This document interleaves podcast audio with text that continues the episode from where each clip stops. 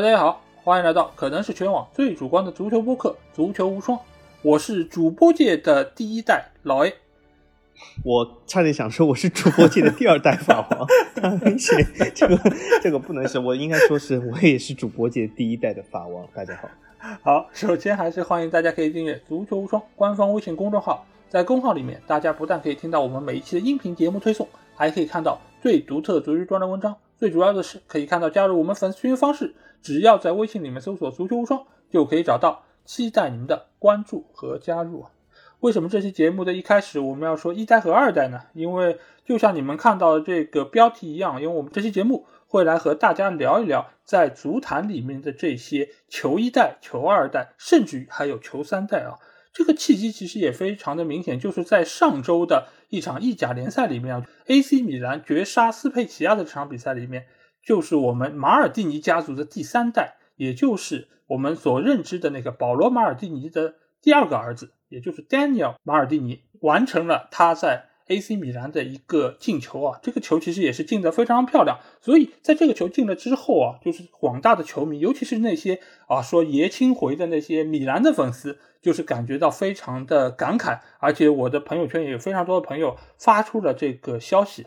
所以在这个时候，我突然觉得，哎，好像不知不觉之中，这些我们儿时认识的这些球员。他们的儿子也已经长大成人，他们也在自己的一个位置上有非常好的一个发挥，所以这期节目我们就想要借助这么一个事件来给大家分析一下和回顾一下有哪一些知名的足坛父子档，而由此我们也可以分析一下，就是足坛这些球二代他们现在所处的一个环境，以及他们所面临的一个压力和他们的父辈是不是一样。那首先，我们还是会先带大家来回顾一下，就是 AC 米兰这场比赛啊，因为这场比赛很多朋友可能没有看，或者说有一些啊非米兰的球迷也并不太了解是一个什么情况。而这场比赛其实是在上个月的二十六号，意甲的第六轮，AC 米兰主场迎战斯佩齐亚的这场比赛，米兰最终是二比一战胜了斯佩齐亚，而为红黑军团首开纪录的就是马尔蒂尼的儿子，也就是我刚才提到的丹尼尔马尔蒂尼。而且他是作为一个前锋啊，这个其实跟他的老爸并不是太一样。他老爸是一个非常知名的后卫，左后卫也好，中后卫也好。但是他的儿子却是一个前锋，而且他目前来说也是在 AC 米兰的梯队里面啊成长起来的。而且这个作为小马尔蒂尼的处子球，这个也是马尔蒂尼家族十二年之后再度在意甲联赛取得进球啊。而且这场比赛也是丹尼尔第一次在联赛里面首发啊。不过这不是丹尼尔第一次给人家留下印象啊，因为在之前的欧冠的一个客场对利利物浦的那场比赛中，其实比赛的最后阶段，这个小马尔蒂尼也是替补登场啊，在禁区里面其实也是差一点点取得进球。所以，这个其实作为整个马尔蒂尼家族来说，也是非常具有纪念意义的一场比赛啊！而且，我们也可以在画面镜头里面看到保罗·马尔蒂尼看到儿子进球之后那个很欣慰的那个表情啊，可见作为老爸来说，看到儿子有这么好的发挥，也是感到非常的欣慰啊！那其实我觉得，在这个时候，我想先问一下小吉吧，就是因为马尔蒂尼作为我们儿时一个非常不可回避的一个人物，而且他在足坛上也有这么高的一个地位。那我想问一下，就这个进球，你觉得对于马尔蒂尼家族来说有怎样的一个意义呢？对马尔蒂尼家族来讲，我想肯定是正面意义，因为这基本是标志第三代已经正式接过了这个大棒。当然，第三代最终能不能拥有第一代和第二代的成就，这还需要拭目以待，因为他毕竟只是这个应该说是职业生涯非常早期。而且我对第二代比较了解，因为第二代的马尔蒂尼，不过好像。称他们为第一、第二、第三代有点有点这个绕口，就我就暂时说，就是这个保罗·马尔蒂尼，就是这个第二代的话，我对他是比较了解，因为基本是他的职业生涯也和我看球的经历比较的重合，他的职业生涯成就是相当高的。那如果是老马尔蒂，就是这第一代的话，呃，我虽然没有看过他踢球，但是我的记忆中就好像看过一些报道，说他好像球员的时候也蛮厉害的，是不是？好像也是一个比较重要的球员，对吧？对，因为他在教练中的这个生涯，我是非常清楚，是非常成功的。呃，当然，第二代马尔蒂尼就保罗·马蒂，他没有去做一个教练，那么做了一个俱乐部管理人员，那也可以。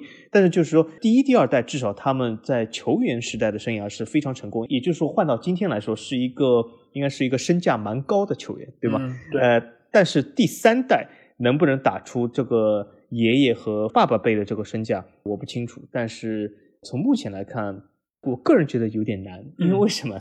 他这个年龄，我们可以横向比较一下。他这个年龄，首先他已经不可能成为梅罗、姆巴佩、哈兰德这样的人物了，对吧？因为他年龄已经大了，对对吧？就是他目前的这个成就和他们是没法相提并论的，也就是说他已经达不到那个高度了。我相信他现在既然能够已经这个首秀还蛮成功的，那么我觉得这基本就是已经超越了齐达内孩子的高度。那么但能不能达到像西蒙尼孩子高度，我都觉得有点怀疑。那么所以说第三代来说，我觉得对马尔蒂尼家族肯定是十分重要，但。对整个足坛来说，就还需要看他日后的发展。嗯，对。那其实刚才小吉提到这个老马尔蒂尼啊，其实我这边可以简单来给大家介绍一下，就是他之前取得过怎样的一个成就。首先，老马尔蒂尼其实也和小马尔蒂尼一样，他也是很早就效力于 AC 米兰，而且在之后的十二年的职业生涯，全部都是献给这个红衣军团啊。所以，马尔蒂尼我们会说他是一人一城的一个绝对性的代表。那其实从他的爸爸，也就是老马尔蒂尼开始，其实这个传统就已经被延续下来。而且老马尔蒂尼还是一个非常具有历史意义的人物，就是他是第一位捧起欧洲冠军杯的意大利人。因为就在六三年的冠军杯决赛里面，AC 米兰在温布利球场击败了当时葡萄牙的一个劲旅，就是本菲卡。而且他也是身为队长，把这个冠军奖杯高高举起啊，这个其实也是属于一代意大利人非常重要的一个回忆啊。而且在当时。就是在六六年的世界杯里面，意大利采用了一种全新的一个防守方式。这个其实，在我们之前黑店里面也有提到过，就是所谓的清道夫。而老马尔蒂尼就是在那届世界杯里面，教练第一次把他作为清道夫而使用在了比赛之中，所以他也是足球史上第一个清道夫。所以这个其实也是属于他个人一个非常重要的一个标志吧。之后，他也作为教练随意大利队拿到过世界杯的冠军。当时他是作为助理教练拿到了八二年的世界杯冠军。但是之后他自己作为主教练的时候，似乎成绩并不是那么的理想吧。他当时是带领意大利国家队是征战了九八年世界杯，其实也是我和小吉印象比较深刻的那一届。那次就是零比零打平法国队，最后点球被法国淘汰的那场比赛。所以在那之后，他就离开了意大利的国家队。而在一六年的时候，他也是因病不幸去世，享年八十四岁。所以这个基本上就是老马尔蒂尼的一个成就。其实我们也可以看到，不管是球员还是教练，他其实都取得过非常好的一个成绩。当然，刚才小吉也说到，就是现在所谓的小小马尔蒂尼，好像这个成就和小马尔蒂尼还是有所区别。但是我在想，当时保罗马尔蒂尼刚刚踢球时候，肯定也有很多人。会把他和老马尔蒂尼相提并论，或者说啊，你爸是多么好的一个球员，对吧？曾经拿过欧冠，曾经带队拿到过世界杯，等等等等。那你能不能超越他呢？其实大家也是对他有非常高的一个期待。但是显然，小马尔蒂尼取得了比他爸某种程度上，我觉得是更高的一个成就，而且他也一度就是后卫线上一个代表性的人物。所以我觉得，并不是说儿子辈一定会比老爸那一辈要更差。也有很多人是可能在压力面前，他会愈挫愈勇，有更好的一个发挥。其实我这里做一个非常简单的、有趣的旁白哦，嗯，这个世界中大部分足球运动员都比他爸踢得好。百分之九十九点九九九，因为为什么？我们都知道这些人是我们知名的球员，可是他爸是干嘛的？我们基本不知道。这说明什么？他们都比他的爸要踢得好。嗯，如果今天在我们节目中被提及的人，那说明他和他爸的水平至少接近，或者是某种程度上没有他爸好，才会被今天提及。不然，我们就今天根本纳不入这个父与子的这个话题中，因为大部分足球运动员的爸，我们甚至不知道他是谁。所以说，其实足坛里面要搞清这个现象，就是大部分人其实都比他爸踢得强，只有小部分人踢的和他爸差不多，或者没有他爸强。那么今天我们就会提到这些小部分人。啊，小金，你觉不觉得，就是在现在的这个足坛，好像这种球二代比以前要多？就是在我们儿时看球的那个阶段，好像很少有听到说谁的老爸是谁谁谁。很多知名球员基本上就是他们踢出来就踢出来了。但是现在你会发现啊，有越来越多说啊，这个是以前他的爸是谁，或者说是以前他们家族出过谁。你觉得这个现象是现在才有的吗？为什么现在好像感觉这个现象会更加明显一点？这个现象我是这样看啊，因为我手中并没有一些非常牢靠的数据啊，所以我只能真的是主观臆测一下。嗯，呃，所以各位这个主观地球迷的非常喜欢这一趴，肯定。我的臆测是这样的，有可能以前也有类似的很多这样的事或者这样的现象，但是当时的资讯不够发达。嗯，就举个例子来说，当时的比如说解说啊，当时的或者足球媒体啊，或者是各种纸媒啊，他们了解的东西有限，所以说就算这个球员是某球员的第二代，我们当时或许根本不知道，因为为什么？我们当时看球的开始其实就是我这个学校班级里面的一张体坛周报相互传阅，就传到后来连报纸都烂了，对吗？因为一定要藏在书下面看，对吧？因为不让老师看到，上课时候看，就非常抓紧这个时间啊。但是当时的媒体，我觉得十分有限，《体坛周报》《足球报》仅此而已的。有可能，我相信就有些报道我们根本不知道，所以在我们印象中比较淡漠。还有一点就是，或许啊，也是我猜想，是不是最近足坛里面这个裙带关系有所加强啊？这好像不是一个好现象，说明就比如说 刚才老爷讲的这个马尔蒂尼现象啊，嗯，祖孙三代都在一个球队，这让我其实对 AC 米兰产生了作为一个旁观者来讲。我对 AC 米兰产生这不是底蕴，我觉得也没有办法让我产生这种好像是什么传承。我觉得是这个球队好像这里面的竞争环境有点问题，这个好像环境是比较有利于这种裙带关系的。这在这个祖孙三代都得到机会的同时，是不是我在想让一些更有才华、更有天赋的球员反而没有了这个机会呢？啊，这是我比较担忧的地方。那我先说一下，就是我觉得就是小小小马尔丁这件事情啊，因为现在其实也有非常多的报道说到啊，就是他并不是靠着裙带关系才上到的米兰一线队啊，而是靠着自身的实力啊。每个群的关系可都这样说的，而且现在说哦，好像皮奥利并不是特别喜欢他，皮奥利对他的评价好像也并不是那么高，说他还有需要提高的地方，对吧？而且还有很多的处理球还需要有更合理的一些地方，所以就我觉得好像小小马尔蒂尼面临的这个竞争好像还是比较的激烈，而且他。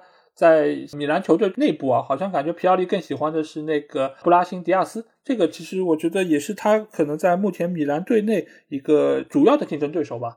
但是从正面一些的方面来看啊，就是为什么现在的新二代感觉要比以前多？就是以前那些球星，他们肯定也有自己的儿子，但是很多的球员可能就没有踢出来。没有踢出来有几方面原因，一方面可能就是他们的老爸已经非常成功了，所以在盛名之下，他们很难承受。和自己老爸的一个对比，所以他没有踢出来，这是一方面。另外一方面，可能也是以前的一个训练的方式，他们没有办法能够通过那个条件能够施展出自己的一个才华。我觉得这个是第二方面原因。第三，我觉得以前的那个训练没有现在这么科学，所以使得很多的球员他没有办法很好的发挥出自身的一个特点。就像我们刚才说到，就是小小马尔蒂尼他踢的并不是以前老爸踢的那个位置，因为你可以看老马尔蒂尼和。呃，小马尔蒂尼其实他们踢的都是后卫，所以某种程度上他们其实是一个条线下来的。但是现在的小小马尔蒂尼，他之所以会去踢前锋，显然是他的这个身体条件，包括他后期经过教练的一些评估之后，觉得你可能是踢前锋更加合适你的现在这个特点，所以他才会选择另外的一个方向。我觉得是现在的一个相对比较科学的一个管理体系和他们的一个训练方式，使得更多的这种新二代容易被打出来。再加上可能或多或少的裙带关系吧，就是使得他们可能可以获得更多的一些便利条件和一些我们看不到的一些优惠，所以使得他们在目前的一个情况下，他们能够打出来。而且说实话，新二代这个话题或者说是这个流量啊，应该还是非常高的。因为你作为老爸是一个球星，你儿子也能打出来，那这个效应上面叠加其实是更加厉害的。更不要说你这个老爸在俱乐部里面是充当的一个管理层的角色，而且还是能够时时刻刻出现在大家的眼前。所以我觉得现在啊，某种程度上炒球二代这个现象也是现在一个大势所趋的一个结果吧。所以我觉得现在来说，可能球二代比以前看上去要更多一点。是出于各个方面的一个考量，使得他们走到了我们的面前。那聊到球二代啊，那我们就可以来看一看，就是看球这么多年的历程中，就是看到过哪些比较有名的这些球二代。那我觉得我们要不先来聊一聊父子之间整体成就最高的一对父子。小金，你要不要给我们提一下？你觉得谁的成就是最好的？我其实想了一下，这个我们可以看到，这样老 A 说有不少这样父子啊，或者是父和子，有一个还可以，或者有另外一个应该说是一个中游水平。对我想了一下，就是以今天的身价来说，刚才我讲就是老马尔蒂尼和这个中马尔蒂尼啊，不是那个小马尔蒂尼，老马尔蒂尼、中马尔蒂尼。如果换成我来一个公式，就是为了让大家说我们这个节目不是那个主观臆测，是我来一个非常客观的公式来讲。其实老 A，你觉得中马尔蒂尼如果放到今天，他的身价差不多是多少？比如说一个左后卫，或者既能打左后卫，也能打左中卫，但是助攻能力一般，因为他是好像是逆足的，嗯，对吗？我记得，然后就是一个左后卫，一个是左中卫的人选。我相信他的身价参考有个比较接近，比如说阿拉巴，差不多吧。老马尔蒂尼，他当时清道夫，今天没有这样的角色，或者说，比如讲我们一一个意大利一个中卫，所以我觉得这两人的身价叠加起来，我觉得大概有个七八千万，应该是顶峰了吧，对吗？七八千万欧元。你是两个人加一起七八千万，还还是是一个人？对，我觉得两个人加一起，你觉得太低了？我觉得太低了。我拿现在足坛中的人物来对比吧，就比如说你像马尔蒂尼当初的这个角色，马尔蒂尼你如果放到世界足坛，基本上是。当初应该是在前三吧，你就算是加上中卫的这么一个人选来说，我觉得他当时如果以左后卫来讲，前三应该没有。我就如果是要兼顾到左中卫的话，或者是纯防守左后，应该是前三是有的。但是如果完全脱离了是带有进攻属性的左后卫或者左翼卫来讲，我觉得他前三还是有点悬。我这样说吧，我觉得他身价放到今天五千万差不多。我来这么跟你比这个人物吧，我现在脑子里面有一个人物啊，就是你比如说是像现在的马奎尔。你比如说像马奎尔，他其实也没什么助攻能力。我觉得他身价肯定不如马奎尔。我觉得他肯定比马奎尔高。那看我们这个争论来了，听众你们可以留言，你们可以说一下，你们觉得马奎尔和马尔蒂尼谁身价高？啊，支持法王的扣一，支持老 A 扣二啊啊，那个 这个弹幕来起啊！你看，呃，我觉得为什么他没有马奎尔高？嗯，中马尔蒂尼他没有户口本，所以说肯定身价是低于马奎尔的。嗯嗯，百分之一百的。所以马奎尔是八千万身价，所以中马尔蒂尼他不可能有超过八千万身价，因为他没有户口本。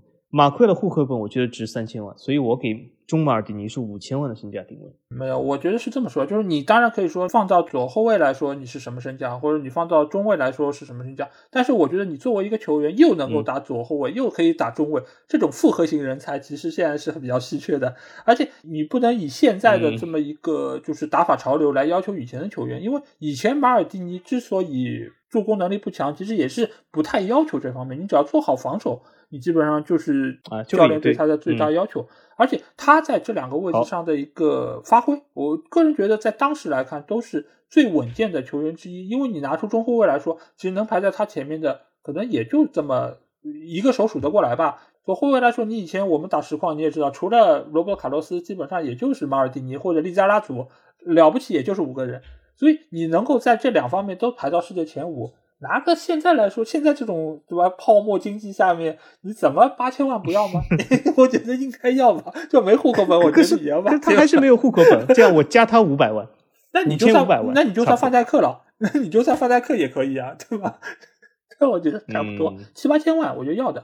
啊，好好七八千万，好好好。而且老马尔蒂尼对吧？以前尽管没有清道夫了，现在但是。当年他能够第一个让他尝试清道夫这么个位置，显然也是说明他在后卫位置上的这么一个能力是很强的。因为你可以看一下以前就是打清道夫的这些球员，他无一例外的都是需要个人能力很强，有很强的一个单兵防守能力、扫荡能力。所以这个球员他显然在当时的一个环境里面也是最好的中卫之一吧。我我觉得就肯定也是这个档次的。你就算没有到七八千万，给个五六千万，我觉得问题也不大。所以两个人加在一起，我觉得一点一点三、一点四，我差不多。可以，可以。那我们就暂时算他一点三吧，怎么样？好，一点三亿。其实马尔蒂尼父子应该在我们的呃整个记忆里面算是，我不算这个小马尔蒂尼啊，就是老和中来说，应该算是比较厉害了，对吗？对对。呃，应该很难有超过他们的这个成就。但是我举一对父子来说，身价超过一点三啊，我觉得有可能是整体成就最高的。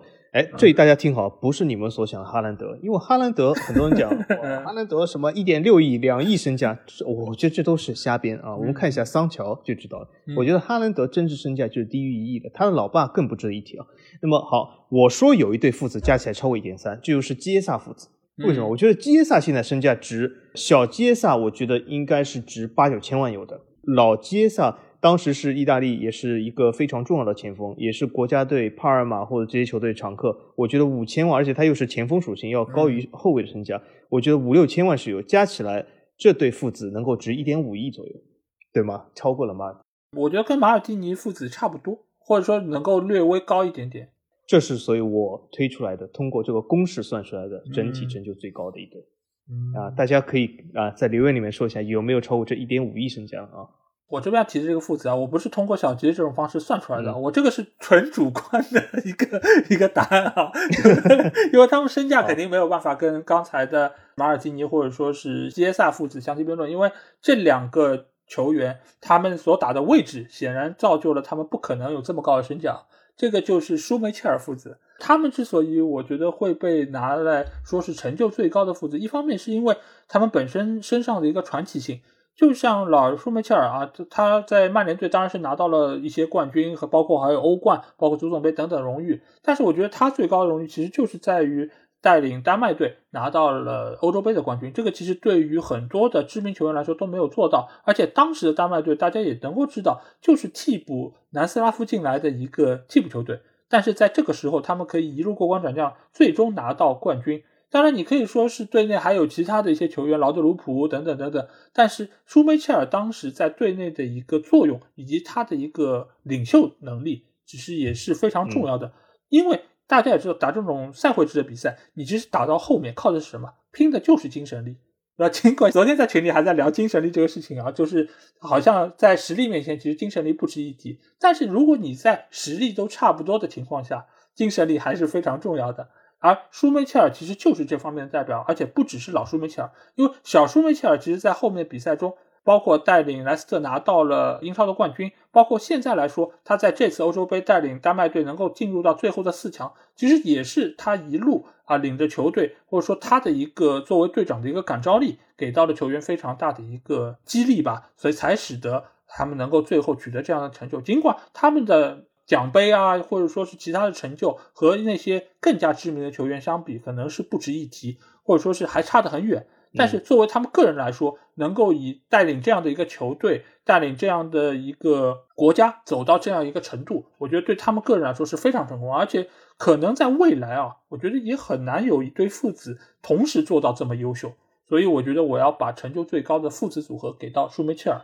那。在我们看到了这么多的父子的组合之后啊，其实我觉得球二代这个话题其实也值得被拿来讨论一下，因为现在有越来越多的这些球二代出现在我们面前，而且他们也或多或少的继承了自己的父辈的一些特点啊，所以我想问一下小吉，你觉得未来可能发展最好的球二代是谁？甚至于是达到自己父辈的高度，甚至于超越他们？你觉得最被看好的球员是谁？目前从房间来说，最被看好的肯定是哈兰德，因为哈兰德的，我觉得他的历史地位或者现在已经超越了他的父亲，对对吗？所以说从超越的角度来说，哈兰德是一点问题都没有，也是应该说是被大部分人最为看好的一个，应该说球二代。但是我不能称他为星二代，为什么？因为他的父亲根本不算星，对吧？如果他的父亲球员里面算球星的话，那么这个世界上球星实在太多了，比天上的星星还多。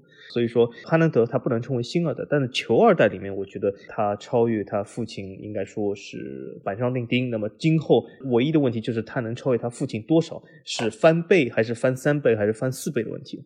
但是我觉得我除了这个以外，这个因为已经是大家已经肉眼可见了，我觉得呃应该说是不是一个预测性的东西。如果预测的话，我预测谁呢？能够有机会超过他父亲的，我觉得有可能是迪巴拉的儿子。迪巴拉儿子是谁？没人知道。但是我觉得他，由于迪巴拉和他女朋友的颜值啊，都是两个都是我十分欣赏、十分喜欢。我觉得他们的孩子一定十分的帅，就小迪巴拉有可能比现在的迪巴拉还要帅。我所以这个法王有的时候都不敢想象了，有这样的一个帅的人，如果他踢球的话，有可能我都会买一张他的海报贴起来啊。所以说我最看好的新二代有可能是迪巴拉的儿子。哎呀，小杰，你知道吧？就是每一次你一谈到颜值这个事情啊，我们的评论区就会最起码多三五条评论吧，就说啊，颜值这个事儿也能拿出来作为一个参考价值的，这个你们怎么聊的？这个专不专业啊？一点不客观，对吧？对，但是大家真的可以查一下，迪巴拉的女朋友也十分的漂亮，我很喜欢。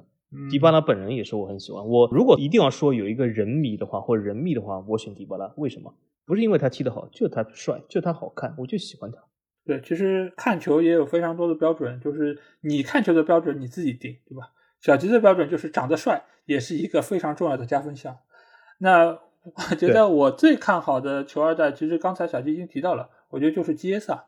就小基耶萨，其实目前来说，他的成就已经比他的老爸要更好。因为他的老爸在我们儿时看球的时候是一个不错的前锋，但是你很难说他是一个非常优秀的前锋。他其实当时在意大利国家队里面，其实他的整体的一个名气啊，包括实力来说，其实我觉得和他可能同期的，比如说曼奇尼，或者说是其他的我们耳熟能详的那些球员来说，其实我觉得是略差的，对吧？而且他所效力的那些俱乐部，相对来说也并不是现在所谓这些豪门球队，所以他只能说是一个被我们知道的、了解的一个球员，而且也是借助了当时七姐妹的一个名气，所以才被我们大家所了解。所以我刚才说。放到今天，它就是五千万的左右的身价，就老杰萨的巅峰时期，放到今天就是五千万左右身价，应该说是一个挺好的前锋。但是如果你说是一个什么锋霸或者锋王，那肯定不算啊。但是是一个挺好前锋，就是五千万的身价吧，在如今这个通货膨胀时代，五千万的前锋啊。对，但是小杰萨现在给我们展现出来的潜力，包括这次欧洲杯他的一个良好的发挥，包括就在上周的欧冠，他不是还打进了一个非常关键的进球，帮助球队战胜了切尔西嘛？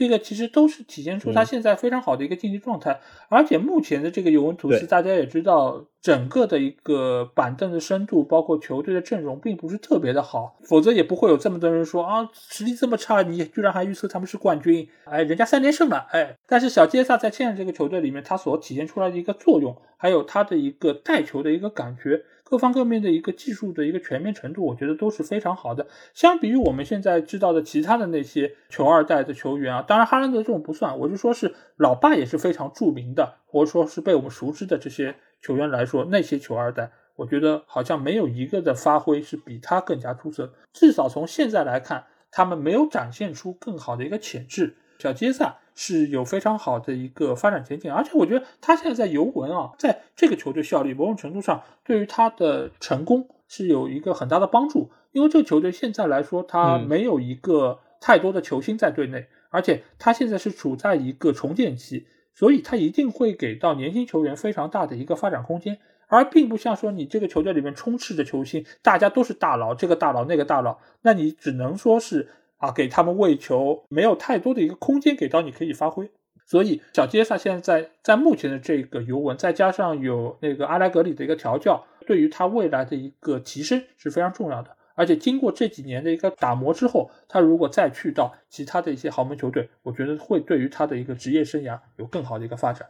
在聊完了球二代之后啊，其实我这边有几个话题来跟大家讨论一下吧。第一个话题就是。小金，你觉得作为这些球星的儿子啊，这些儿子的成功和老爸的关系大吗？我觉得相当大。就像刚才我们说的这个裙带关系，刚才我们没有 非常充分的展开。因为马尔蒂尼呢，很多人肯定是不服啊，他是完全靠裙带关系。因为首先我我们这点要肯定，就中马尔蒂尼他肯定是通过自己的实力证明了。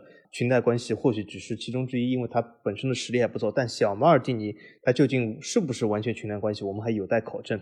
但是我这里要说一下，就是有些球员他能够在某些球队有一席之地，那基本或者是百分之九十九都是靠裙带关系。也就是说，这个儿子是否能够获得机会，其实和老爸有相当大的关系。我举个例子来说，比如说齐达内的那些儿子。那几个儿子好像没一个能踢出来的，都是那些碌碌而为的。但是呢，这些儿子如果说出来，牌面都很大，就是告诉别人，比如说啊，他刚刚加老 A 微信说，哎，你什么球队？我皇马的。哎呦，呦，这么厉害啊！世界最佳球队，哎呦，这么厉害。比如说，你看他几个儿子，对吗？都是在这些。后我还举这些群段关系，比如说还有波切蒂诺，动不动儿子去了热刺，他人走了，热刺也不要他儿子的。这些都说明什么？就是说明他们这些儿子其实进入某些球队和他老爸。的关系是非常大的。其实呢，我觉得呢，这不是一个非常好看的现象。为什么？其实我们在日常生活中啊，我们会发现，我们有的时候，比如说一些公司高层的管理，他们有的时候会安排儿子进入，比如说这个公司，但是相对来说还比较少，因为在如今的社会中，这不是很好看，因为这也是代表一些家族企业比较落后的观念。所以，就算他们有儿子，他们也是安排去其他公司。所以说，我觉得，如果你安排自己的孩子去了其他球队试训，或者是就找到一些关系也好，就让这些儿子在其他球队发展。我倒觉得也还可以，或者未必是非常坏。但如果让自己的儿子总是跟着自己在同一个球队，从儿子角度来说不太好，因为为什么？他总是觉得自己是生活在老爸阴影下。从其他球员的角度来说也不太好，因为为什么？或多或少的，你总是会觉得，呃，是不是他获得了比我更多的机会？就比如说，呃，我如果是齐达内儿子的这个呃队友，我也是个门将，在皇马，嗯。我肯定心里面有点不舒服。比如说，有可能啊，真的是因为他儿子守门比我守得好，获得这个机会，但是我心里都不不会舒服，因为什么啊？你这个有什么了不起？你老爸是这个球队教练，嗯，投胎投得好，对对对，从这个球队的管理也好，士气也好，并不是件好事啊。那么所以说，呃，回到这个话题，是否成功和老爸关系大？那肯定大啊。这我是指关系的层面。那我们抛开这个关系，我们回到家里。那我觉得成功也有点因素，为什么？就老爸对吧，总可以这种感同身受的，就是告诉一些自己的孩子，就说啊，你踢球的时候怎么踢？比如说老马尔蒂尼肯定告诉呃中马尔蒂尼说，你看啊，面对对方防守的时候怎么办？呃，如果对方要越位怎么办？你看我就是个清道夫，总是让别人反越位成功。你看你以后不要学我这个样子，怎么怎么样？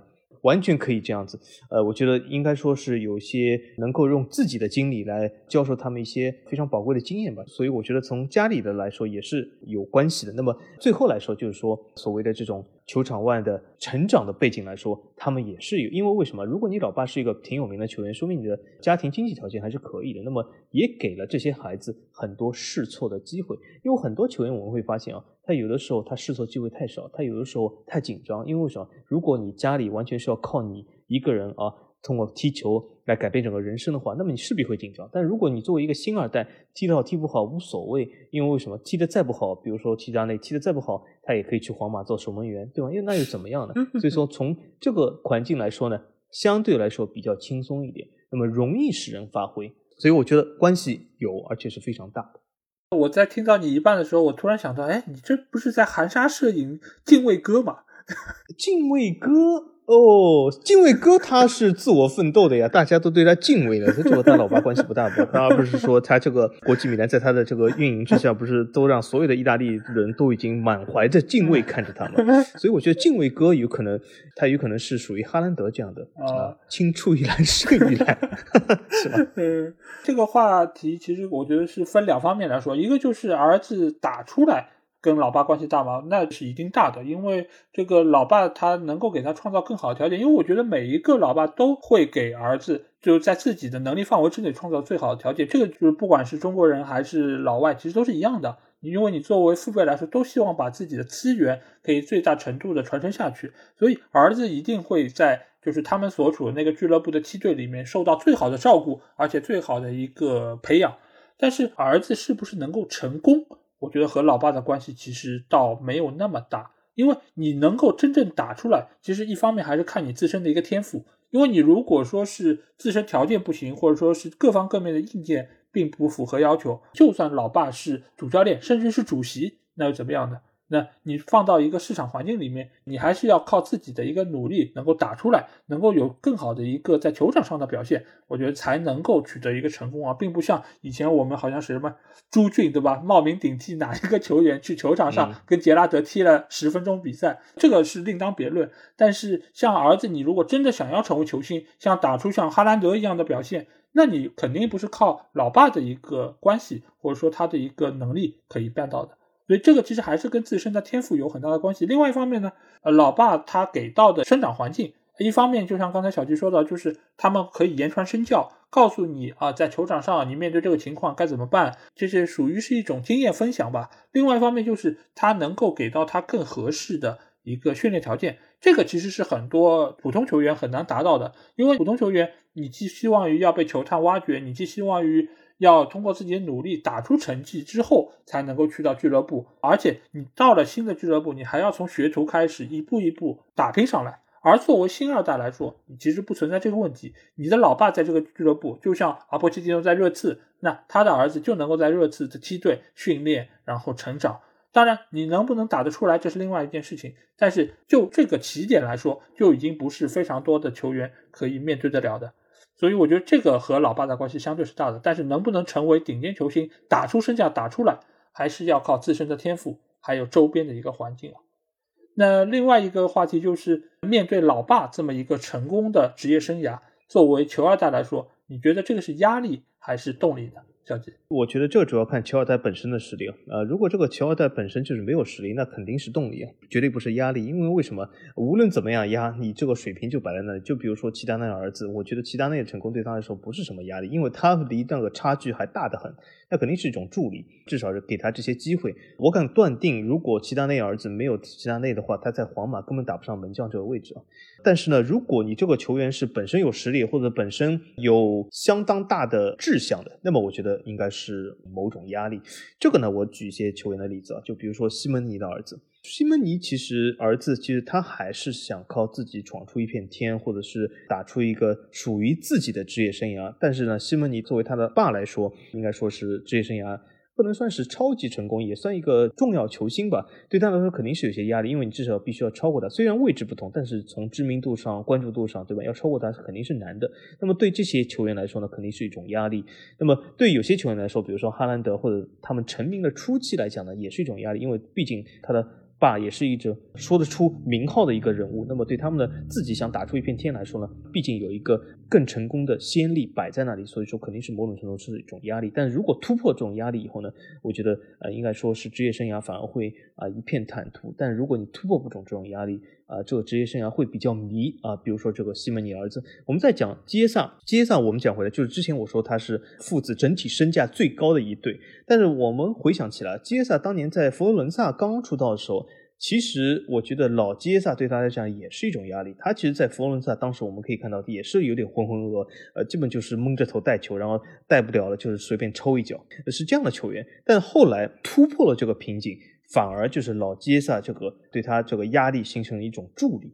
所以说，我觉得压力和助力是可以改变的。但是呢，对一些有志向球员来说，他起初肯定是一种压力；但对没有志向球员来说，他本身就没有想。成为怎么样的人物？所以说，总体来说，压力是不存在的啊，就是一个助力而已。我对这件事情的看法和你有些不同啊，就是你的其实主要的一个观点是在于球二代他们的实力是好还是不好，面对这个是压力还是助力？其实我觉得反而是老爸的名气高或者低而造就的。就比如说你像是齐达内这么样的一个身价或者他的一个名气在外面的话，你的儿子不管你实力强还是弱。都很难超越齐达内的这么一个声誉。哎，但是你有没有想过，如果齐达内的儿子是梅西，就算齐达内这个是强，但是我梅老板比你齐老板更厉害。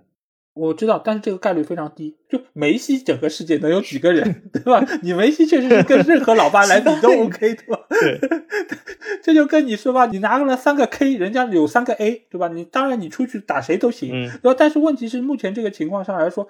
很少有人可以比齐达内还要厉害，所以他的儿子不管是一个实力强的还是实力弱的，就是你是十分还是五十分还是八十分，你都打不过齐达内的九十九分。所以对于他的儿子来说，我觉得压力一定是大的，而且是非常非常巨大的。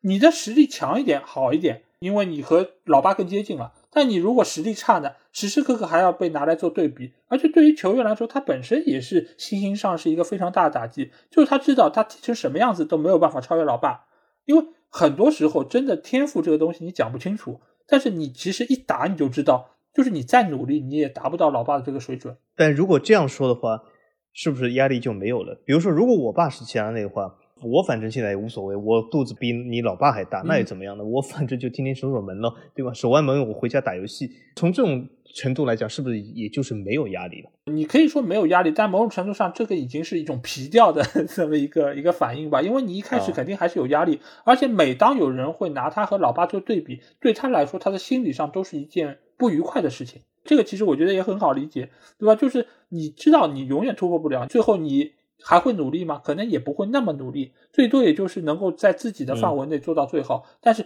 人家包括那些小报，他们仍然会时时刻刻拿出来说啊，齐达内有几个儿子，第一个儿子、第二个儿子、第三个儿子，然后可能你还会跟其他儿子做对比，你可能老爸没法比了，那你可能比兄弟还差，那 那怎么办呢？这对他来说时时刻刻心理上就有这么一个压力在，所以我觉得对于球员来说，压力应该是要比助力要更大。但是你要说没有助力嘛？肯定也有助力。刚才我也说到，就是老爸肯定能给他们一些独家的经验，包括还有一些独家的青训条件。但是呢，你如果遇到非常非常少数有些球员非常要强，就比如说像 C 罗，假如说有一个 C 罗这样的儿子，那老爸名气再大，我也要超过你。那你如果是这样的一个儿子在的话，那可能老爸的名气反而对他来说是个动力，就是我要战胜你。当然，如果老爸的名气没那么响，就比如说像哈兰德这样，对吧？老爸只是一个有名字的球员，那对于哈兰德来说，我只要能够打出自己的水准，那我就能超过老爸。那对他来说，这就是一个助力。所以，大多数的球员，我个人觉得还是压力会更大，因为一直有那么一个参照物在那里。而且你也知道，就是对于这些老球员啊，他有一个历史光环。就像我们提到以前那些上古的那些球员，我们都很容易神化他们，就因为在以前，不管是数据也好看，而且他们以前踢球的环境也没有像现在。就是压力这么大，所以说他们的整个一个表现可能会更好，而且给到球迷的一个观感啊，尤其那些老球迷啊，就说啊，我是几十年的老球迷，又说啊，以前你们知道吧，贝利多多多厉害，是吧？老马多厉害，等等等等哪些球员，所以那些老八的名气，你可以说他们当时确实是很厉害，然后是世界第一人，但是你要对比到现在来说，很多的名气其实是被夸大的，所以对于儿子来说，这一定是面临更大的一个压力啊。因为老八这个名气你已经是看不见摸不着了，但是是个人提到他们都说牛，那你怎么办呢？你你很难拿得出就是力压他们的一个表现，除非像哈兰德这种数据非常的漂亮，而他老爸又不是一个纯进攻球员，那你这样对比的话，可能是可以占据上风。但是大多数球员，我可以说到目前来说，新二代里面大概能够超得过老爸成就的，大概也就是个把人吧。应该一一个手也数得过来，我个人觉得，所以我觉得压力应该还是相当大的。是吗？我这里号召听众朋友，我们数一下，看看一个手能不能数过来啊？法王的手有五根手指，所以你如果数出六个来，那你就击败老 A。嗯，当然有可能你是六指，对，也可能。那当然，我们这里提的是你必须老八是有点名气，因为其实我这次在查资料的时候，我也发现很多有意思的地方，就是你其实你像卢卡库的老爸也是以前踢球的。对吧？但你知道他吗？你也不知道他。是，但你不能说他不是球儿的，对吧？对，所以我在节目一开头就说了，被我们今天提到的，其实都是和老爸实力之间啊有点差距，或者是不如老爸。因为大部分九九点九的球员都比老爸更强，所以我们连他们老爸是谁都不知道啊。所以这是一个大前提。是的，借这么个机会，我觉得我们可以来带大家了解一下一些比较知名的父子档吧。那我和小吉一人会来说几个。那要不小金你先来，你先给我们要介绍是哪一对比较知名的父子档呢？我今天说几对父子档，他们都有一个共同特征啊，他们都是从法甲长大，在法甲成名，最终职业生涯归宿是不是在法甲，这有两说了。第一个我选取的呃这对父子还蛮有名的啊，因为这个父啊曾经是拿过足球先生的，呃他就是乔治维阿。然后他的儿子呢，现在正在里尔踢球。那么我先说一下父吧，他的父应该说是老球迷比较熟悉。维安呢，这个人呢，呃，应该说我是看了他职业生涯晚期的一些球，呃，所以说早期呢，他应该说他踢的时候我还没有看足球，所以不太清楚。他职业生涯晚期的一些东西呢，还是看到了。他呢是被温格从非洲带入法甲的，那么很明显就是他来自于法语区的这个殖民地。那么他欧洲的第一站往往都是法甲。那么他被温格带入法甲，就是在摩纳哥。在摩纳哥，他其实打得非常不错啊，他基本就是差不多就平均每两场就能入一个球啊，呃，然后呢，他啊就人往高处走，后来去了巴黎圣日耳曼，那么圣日耳曼以后呢，又去了米兰，所以说他的这个成长轨迹呢，应该说是挺符合当初一个球星的一个轨迹啊，就是从非洲或者是其他大陆啊登陆欧洲，然后呢在法甲或者是打出名堂往高走，然后再去了当时这个所谓的十一连意甲，意甲中的老干部米兰，对吗？所以整体来说是非常符合球星的轨迹。当然，他的个人荣誉也是非常好。他退役以后呢，还做了这个他原在国的这个利比里亚的总统。嗯，那么他的儿子呢，应该说毫无疑问成就是肯定不如他，至少从目前来看。当然，他儿子呢现在年龄还不是很大，就是二十岁刚出头。但是呢，由于二十岁也已经出头了，所以说他儿子呢应该说已经拿不到世界足球先生，这应该比较公平说。那么他的儿子呢，现在现在在里尔踢球。之前呢，也是巴黎圣日耳曼的青训出身的啊，那么很明显，对吗？维阿啊，又是法语区球员，又是法甲出身，那么他儿子同样走这条法甲这条路，呃，也是呃非常显而易见的。那么他儿子呢，就是在里尔目前呢，算什么水平呢？公道一点说，大家法甲球迷知道，他儿子属于主力与替补之间的轮换球员。那么二十一岁打到轮换球员，在里尔，我觉得他的职业生涯的巅峰啊，或许。应该说百分之九十九是不如他老爸。那么他的问题出在哪里呢？他儿子其实身材和他老爸还是想相接近的，但是他儿子，我们看过里尔比赛啊，就会发现啊，他儿子的问题出在于他既可以打边锋，又可以打中锋，可是他打中锋呢，他的体魄又不太够；他打边锋呢，他的体魄又稍微强了点，身体柔韧性不够。我们可以看到维阿在突破的时候，我们发现如果他打边锋的话，他的突破。柔韧性不够啊，比较生硬，它的身板就觉得你有的时候想扳弯它一点，它为什么挺得这么直，对吧？身板柔韧性不够，但他打中锋呢，这个身板又太柔了，所以说他处在一个非常尴尬的位置。我觉得他爸呢，现在当务之急啊，因为他爸也是打前锋，他也是啊，我倒觉得这个就像刚才老 A 说的，可以言传身教一下，就告诉他儿子。你今后应该怎么踢？不过有可能他爸最近呃当总统比较忙。不过他爸呃在访问法国的时候，还特地去了里尔俱乐部呃 和俱乐部合了影，和他儿子合了影，说明这你看这就是我说的裙带关系。你看这非常不好。你看这利用这个国有资源对吧？和去里尔俱乐部合影，那么好。所以我觉得他爸是可以教他一下，真的开一下小灶，就是哎，平时应该怎么踢你，而且先要定位你到底是边锋还是中锋。当然了，你的位置多样性很重要，但是呢，有的时候你定位不清晰的话，也会带来很多问题啊。所以这是我带带来的第一对父子维阿父子，呃，我觉得大概率啊儿不如爸。嗯，维阿的话，我大概看他的比赛。估计一个手也数得过来。你指老的还是小的？老的。为为什么这么讲？因为之前我们节目里也说过嘛，就是在上海，呃，央五当时是看不到的，所以意甲联赛其实我是在很后面才开始能够看到。而当时其实乔治维阿都已经是进入他职业生涯在米兰的最后阶段，所以我其实没有看过他几场球。应该我到目前为止都已经没有什么太深的印象。而且利比里亚这个球队他也没有办法进世界杯。所以在其他的那些洲际大赛里面，我也没有办法看到他踢球。所以我其实对于乔治维阿的水准，包括他的一些技术特点，我的印象是非常模糊的。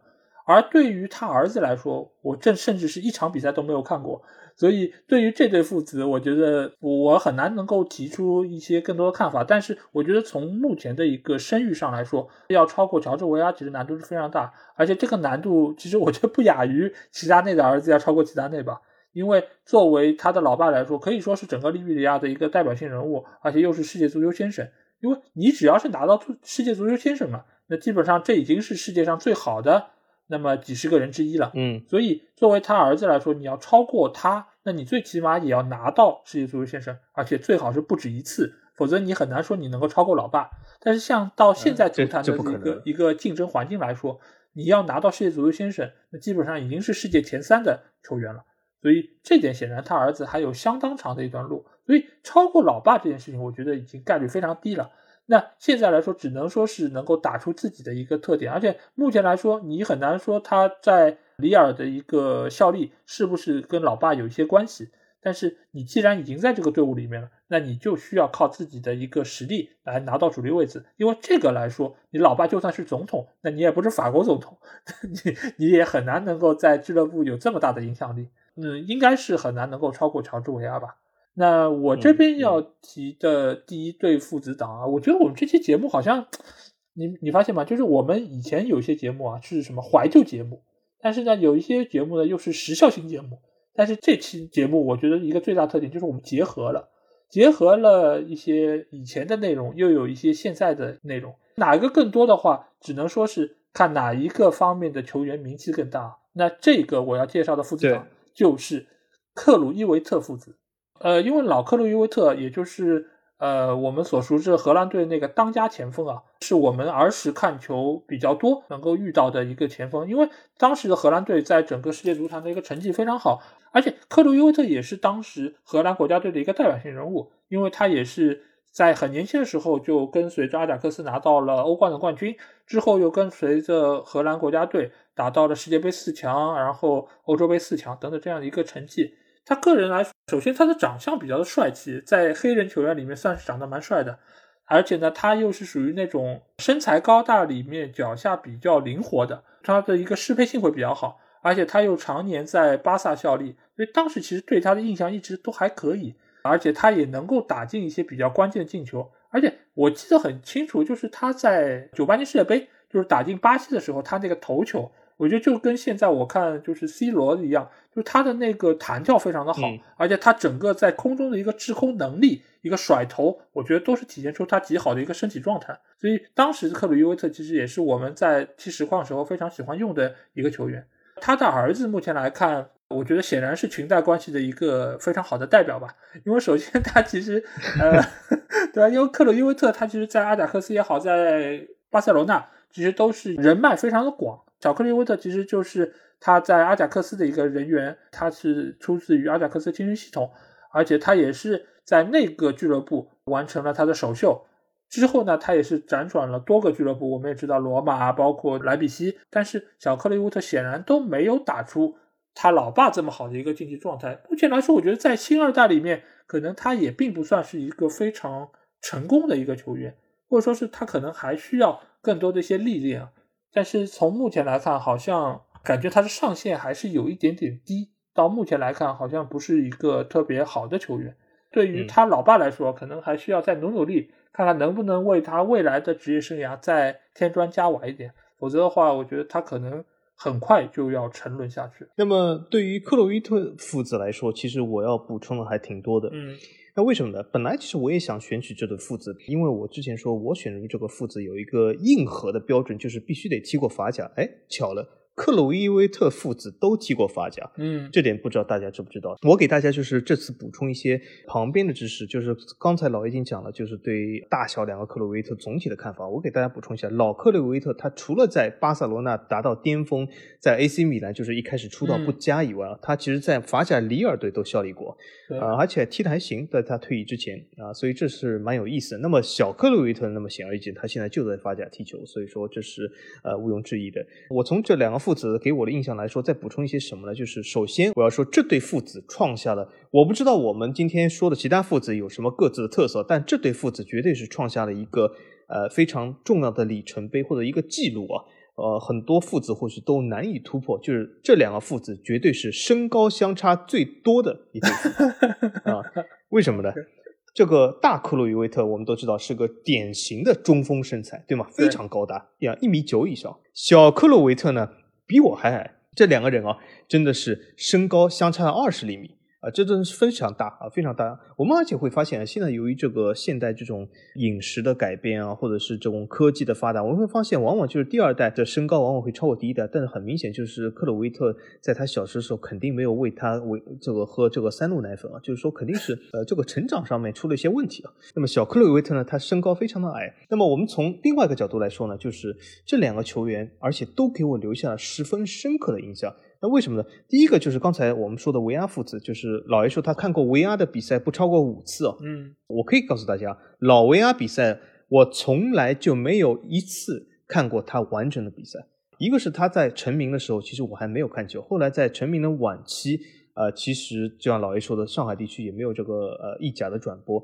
我唯一看过维阿的比赛是什么？一些法甲的集锦。当时他在马赛，甚至不是他在摩纳哥和巴黎圣日耳曼成名的时候，是他已经行将退役，呃，离开欧洲的时候，在马赛的一些比赛，让我知道维阿这个人。所以说我其实从来没有完整的看过他一场比赛。但这对父子不一样了，克鲁维特其实克鲁维特给我留下深刻印象。就我以前就讲，九八年世界杯是我第一次完整收看的世界杯，当时克鲁维特真的是闪耀。在那一届世界杯十分的闪耀，而且荷兰队成绩也相当好。另外一个我想说一下，就是这个老克鲁维特真的是生错时代。当时因为在他那个时代，对中锋的看法还是比较教条的，还是比较以进球为主，以终结为主。但是克鲁维特，我们大家看一下，当时他那种踢法，那种全能踢法，做强、做球，甚至是背身，如果放在今天的话。他很有可能都可以拿世界足球先生了，真的是他那种踢法放到今天的话，是这种前场核心、前场组织者，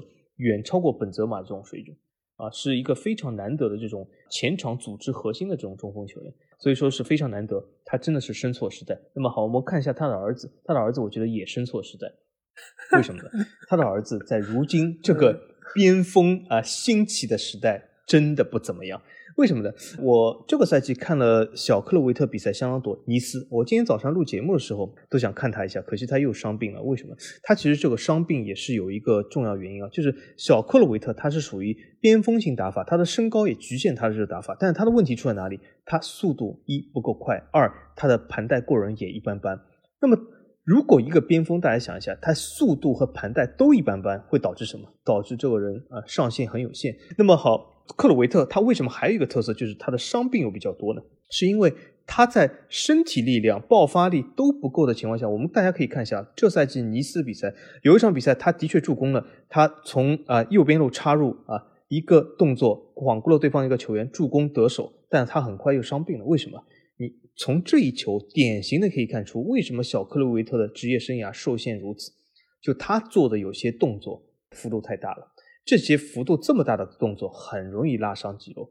的确，他在那场比赛马上就受伤了，所以他这种打法完全是身体都局限自己。所以小克洛维特真的是很可惜。应该说他的起点并不高，因为他的身体给予他的制约。当然呢，他有一个这个父亲这个关系，所以说让他得到了一些他这个身体本身不该具备的一个起点。但是后来他的确没有打出来啊，所以这也是非常可惜。这就是这个大小克洛维特啊。嗯，那你这边要给我们介绍第二个父子档是谁呢？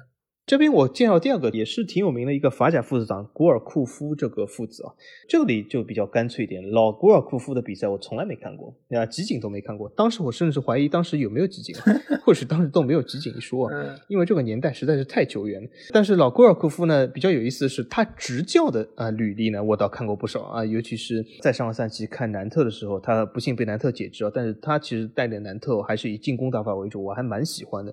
老古尔库夫呢，大部分执教生涯其实都在。在阿尔及利亚或者洛里昂，那么总体来说呢，呃，是一个挺好的教练。那么他的儿子呢，应该说从球员生涯来说呢，比他更有名一点。当然，比较有名的有一个原因，是因为他更接近于现代。老郭尔霍夫有点像老马尔蒂一样，就是离现在又比较远一点。那么他的儿子呢，一度啊，刚才老 A 说，就是如果你的爸是齐达内的话，你很难超过他。他的儿子一度啊，成为了冉冉上升的一个齐达内啊，差一点点，差一点点。那么很可惜，就是没有成为真正的齐达内，就非常可惜。因为他的儿子呢，应该说职业生涯呢做出了几个比较错误的判断，也导致他职业生涯比较的呃失败。当然，他的儿子个性也造成这一点。但是我给大家指出一点，就是比较有意思的是啊，他老爸是一个不错教练。但他老爸从来没有执教过他的儿子啊，他们其实职业生涯是完全是分叉的。但是呢，由于他们都是雷恩出身，那么他老爸呢，其实我们看一下他的整体的执教生涯，除了阿尔及利亚国家队以外，全部的球队都在布列塔尼地区，雷恩也好，洛里昂也好，南特也好，说明他老爸是一个很恋家的人。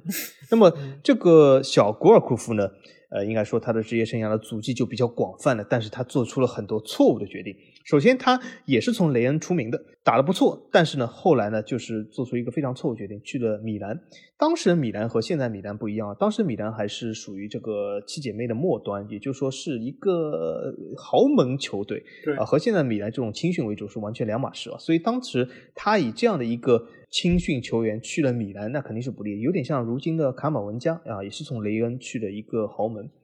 当时呢，他就在米兰没有打出来，折戟沉沙了，非常可惜。后来呢，米兰就把他租给了波尔多，没想到在波尔多他一举成名了，打出了他所有的天赋。他在波尔多相当成名。后来呢，就是因为他在波尔多发挥非常不错，呃，当时的里昂呢有两千多万啊买了他，这个两千多万可不是现在的这个价格，那可是在十来年前两千多万可是非常值钱的。呃，那么当时就买了他，很很明显，他去了里昂呢，又没有打出来，为什么？他的性格呢比较说的负面一点，比较孤僻；说的正面一点呢，比较内向。所以这样的性格呢，其实不太适合去很多不同环境的变化。可是呢，他心里面呢，好像又有一种呃志向挺高的这种想法，想不停的更换环境啊，达到职业生涯的更高目标。从波尔多去里昂啊，里昂可是当时的七冠王，所以说肯定是职业生涯是有提升的。但是呢，很明显在里昂他背负了很大的压力，因为里昂也花了两千多万，十来年前两千多万这个价格买了他，压力山大啊，所以说最后没有打出来。后来呢，只能回了雷恩，后来职业生涯就是黯然终止。啊，而且年纪并不是那么大，所以说他的整个职业生涯呢，其实蛮悲催的。现在呢，其实也是啊，淡出了，基本是没有在足坛中有很强的轨迹，和他老爸也不一样。当然，他的老爸现在也处于失业阶段，所以他们这个父子现在我给他们颁的，就刚才我给给克鲁维特父子说是身高差距最大的父子啊。然后呢，这个古尔库夫父子呢，他们是我给他颁了一个什么奖呢？是失业中的父子啊。我听你讲他们父子的这个关系啊，我其实觉得就是你发现了，就是有很多这种球二代啊，其实是有一点刻意要和老爸保持距离的这么一个想法。就包括像很多的那些球员，包括像以前的小克鲁伊夫，对吧？小克鲁伊夫以前你记得，就是他在啊，不管在曼联效力的时候，还是在巴萨效力的时候，他在背后印的名字啊，都是约尔迪，就是他名字，而不是说会印上克鲁伊夫这个姓氏。所以，包括就是像贝利的儿子，包括还有贝肯鲍尔的儿子，其实都或多或少和自己老爸的一个成长的轨迹，其实是刻意保持距离。一方面，我觉得也是他们不想和老爸有太多的关系；一方面是怕人家说他们有裙带关系；另外一方面也不想生活在老爸的一个阴影之下；另外一方面，他们其实也是想通过自己的一个努力，有一定的抱负，想要能够打出一点自己的东西。这个当然你也知道，像这种贝肯鲍尔或者说是克鲁伊夫，他的儿子本身也不是那种属于比较唯唯诺诺的，他们也是有自己一个独特性格在里面。所以很多的球员其实都有这个想法，就是我能够不要和老爸离得这么近。所以这也不难解释为什么古尔库夫整个职业生涯下来都没有和自己的老爸有太多的一个合作，而且他远去到意大利，我觉得也是有相当大的一个原因，就是他觉得我要去一个新的地方，能够用自己的实力来证明自己。当然最后他没有如愿，这个其实非常可惜。但是我觉得他能够在现在世界足坛有一席之地，最起码我听到过他的名字。可能其他人会因为是他老爸的原因知道他的名字，但是最起码从我这边，我是因为知道他的一个表现，所以我才知道他这样的一个人。包括他在米兰那个时候，其实很多人也是把他当成是带领米兰走向更好的一个成绩的一个非常重要人物，把他作为一个中场核心。那可惜到后面他确实是没有兑现自己的一个天赋吧。可能也对于他来说，也是不要想承担这么大的一个压力。这个其实又回到刚才那个话题，就是球二代的压力问题。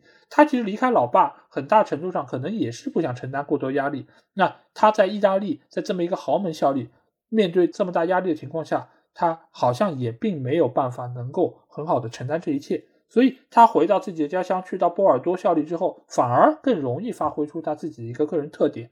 所以这个其实我觉得也是。压在这些球二代身上不可回避的一个问题吧。所以对于古尔库夫父子，我觉得基本上我我也确实没有看过他们太多的比赛，包括古尔库夫本人的比赛，我应该看的也不是太多。我只是觉得他好像是一个比较古典的那种中场球员，相对来说他的进攻属性其实进攻属性其实还是不错的，而且他的脚法也不错。我记得，因为我记得我以前好像第十况时候拿他罚任意球还是效果不错的。所以这个球员还是给我留下了比较好的印象，而且他的长相也比较的文雅，看上去还是比较的舒服。所以这样球员，我对他印象一直都还是不错的。那我这边要聊到的第二对父子啊，是来自于英格兰的一对父子，那就是赖特父子。这个赖特其实是谁呢？一个就是呃，如果你们看英国那些电视台，有一个著名的球评，他就是伊恩·赖特，也是前阿森纳队的一个传奇射手。嗯他在当年其实也是一个，我给大家举个例子吧，就像现在哪一个球员呢？有点类似于像现在的瓦尔迪，而为什么会说像瓦尔迪呢？因为他早年啊，他其实呃职业生涯是非常坎坷的，他是到了年纪非常大的时候才被职业俱乐部挖掘出来，因为早年他其实也是属于踢一会儿球，然后踢不上，踢不上之后呢，他就只能出去当泥水匠。他已经是处在一个半攻半踢球的一个状态，但是呢，有一场比赛，水晶宫的球探看到了伊恩·赖特的比赛之后，把他签到了塞尔赫斯特公园球场，所以他在水晶宫队开始了他的职业生涯。而他在水晶宫队一共是打了二百七十七场比赛，打进了一百十七个球，进球效率还可以，而且他也是啊球队历史上进球数第三多的球员啊，所以。他也在水晶宫效力了六个赛季之后，被阿森纳以破转会费记录的两百五十万啊转会去到了阿森纳，而他在阿森纳真的是彻底点燃了自己的一个进攻的火力，成为了名宿。对对，而且他的一个进球数，包括他在整个球队的一个表现也是非常的好。那他的儿子是谁呢？这个儿子其实准确上来说并不是他自己生的，这个儿子其实是他的一个养子啊，是戴绿帽的。你不能这么说。不是他自己生的儿子的儿子，你这个内容很多啊，老雷。那个是他再婚嘛？他再婚的时候，就是妻子带的那个以前的那个儿子，就是这个球员呢，就是以前在曼城和切尔西都效力过的，而且也入选过英格兰国家队，就是肖恩·赖特·菲利普斯。这个球员，如果你们有印象的话，以前在曼城效力的时候，我对他的一个最初步的印象就是什么？就是是不是快马降级版的斯特林？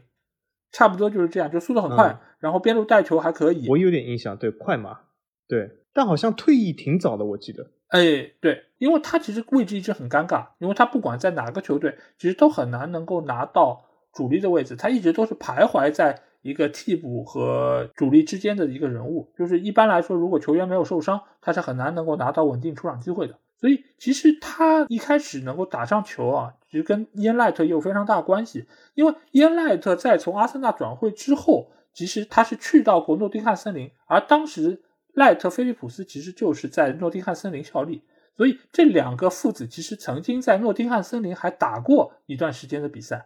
这个其实也是呃伊恩·赖特想要通过自己的一个言传身教，给到菲利普斯一个成长。菲利普斯之后，我们也可以看到他去到切尔西、去到曼城，其实他都有自己的一些问题，包括他的一个射门、包括传球的能力，确实还是不太行。这个其实和快乐男孩也有一些相似的地方。而且在之后的比赛中，包括当时的曼城主教练是曼奇尼嘛，在曼奇尼的手下，他其实一直都是亚当·约翰逊的替补，而且在英格兰国家队，他也是沃尔科特还有列侬的替补。那你看，赖特·菲利普斯早就已经退役了，但是现在沃尔科特和列侬。却都还在英超联赛效力，所以可见他的职业生涯，包括他的一个对于身体的管理，还是有一点点的欠缺。但是相对于他的老爸，也就是伊恩·赖特来说，我觉得伊恩·赖特还是一个非常传奇的射手，而且目前来说，他也时常可以出现在我们的视野之中，可以说是一个父亲要比儿子更加出色的一个存在吧。我对这对父子看法还是比较少见的，就是我看父的比赛超过子的，就是呃伊恩奈特我还真看过他比赛，还还行。当时就是在阿森纳，就是早期的阿森纳，应该说是一个挺有实力的人物。对，而且后来呢，他转行做了这个脱口秀或者解说这样东西，他还戴副眼镜，啊，对吧？斯斯文文的。对对。呃，然后他儿子呢，就是说，我觉得印象不是很深，但我记得当初是一匹快马，反正就是边路快马，然后速度非常快，然后呢，没多久就退役了，反正就是像。足坛的一颗流星，这就是我基本就全部的印象。那么说到这个伊恩·奈特这个戴副眼镜斯斯文的这个形象，我虽然我不知道他这个眼镜是是真的有没有度数，还是就是为了戴了眼镜而戴了眼镜啊？嗯。但是我要说到另外一个啊，我推出了第三对父子和他有一些雷同的地方，就是他们都戴了一副眼镜，在退役后都是有一个这个书生的形象。他就是图拉姆啊，图拉姆，我们首先我们记得他踢球的时候是不戴眼镜的，这当然踢球的时候也没人戴眼镜。那么他现在呢，天天戴了副眼镜啊，好像弄得像一个哲学家的这个样子。那么呢，这对父子比较有意思，就是刚才我们说的都是父和子啊，注意是单数。呃，这对父子呢，就是我想我不能用对这个，这这组父子为什么？图拉姆和他的两个儿子。啊，其实现在都是职业球员，或者是都是一号人物吧。嗯，图拉姆他本人来说，这真的是我们至少是我儿时非常熟悉的一个球员，对吧？九八年世界杯也是赫赫有名。而且图拉姆刚才我们讲的老 A 讲的这个马尔蒂尼，应该是当时说，呃，是前五的左后卫。我相信图拉姆在，差点说在世啊，他现在也在世。就图拉姆这个职业生涯期间，我相信他应该是当时的前五的右后卫吧。应该是吧，应该有吧，这个有的。然后是图拉姆，而且他是既有助攻能力，又有这个啊右中卫能力，所以说是一个非常好的球员。而且他当时所处的意甲是真的是意甲的呃七姐妹的核心时期，所以说是和现在意甲是完全是两码事，真的是世一联的核心时期的核心右后卫。大家可以想一下这个地位啊，嗯，肯定是要比万比萨卡要高一点。所以这个图拉姆，那么他两个儿子呢？很可惜的就是我们不能用青出于蓝而胜于蓝这个来形容他两个儿子，因为目前来看他两个儿子都不如他。不过他两个儿子继承了他有一点什么基因呢？就是都非常高大啊，这是肯定。这两个儿子也非常高。那么他的大儿子呢，正在萌新这个踢前锋，应该是一个属于这种肌肉型的这个呃大中锋，也不算大中锋吧，肌肉型边锋。边中结合的前锋吧，这样说吧，呃，应该说实力来说是法国国家队边缘国脚的实力。就是说，有的时候你把他入选嘛，有一点争议；你不入选他们也有点争议。这就叫什么？叫边缘球员。就他入不入选啊，你都可以说，哎，怎么没选他？或者是哎，你怎么选了他啊？都可以。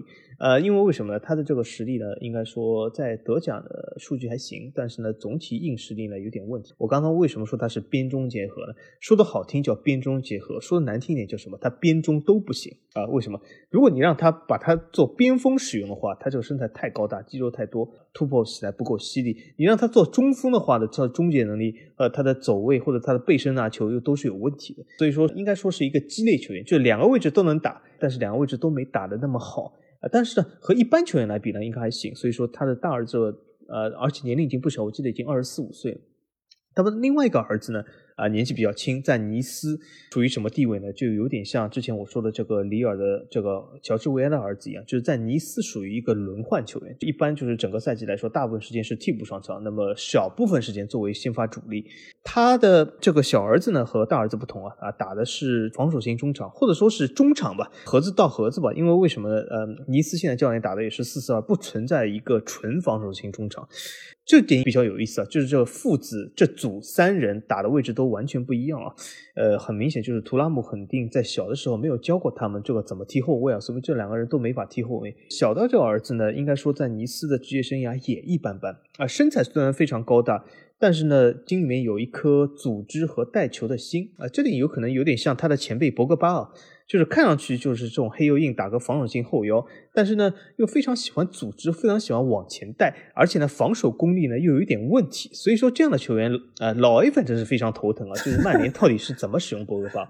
那么他这个呃小图拉姆在尼斯队的这个情况和这个加蒂耶尔和索肖有这个同样的麻烦，就是这到底是怎么使用他？他防守嘛不太行，他的进攻呢又不是一个纯进攻型，又是个防守型球员，所以说哎怎么办呢？真的是也比较鸡肋。当然了，老图拉姆呢很难教他们，因为老图拉姆既不是踢中场，也不是踢前锋啊，所以说这组父子呢有点尴尬。但是呢，呃，我希望小图拉姆能够踢出来，打出点身价来。但是呢，目前来说发展也一般般吧。哎，你有没有发现法国好像净出这种，就防守能力不行，然后又想着要进攻，就是让教练很头疼这些球员，对吧？热刺还有一个，而且又非常高大，都是一米九这样。对呀，对呀，而且就打又很黑，对吧？看上去好像是那猛张飞，对对对。但是最后打起来发现真不行。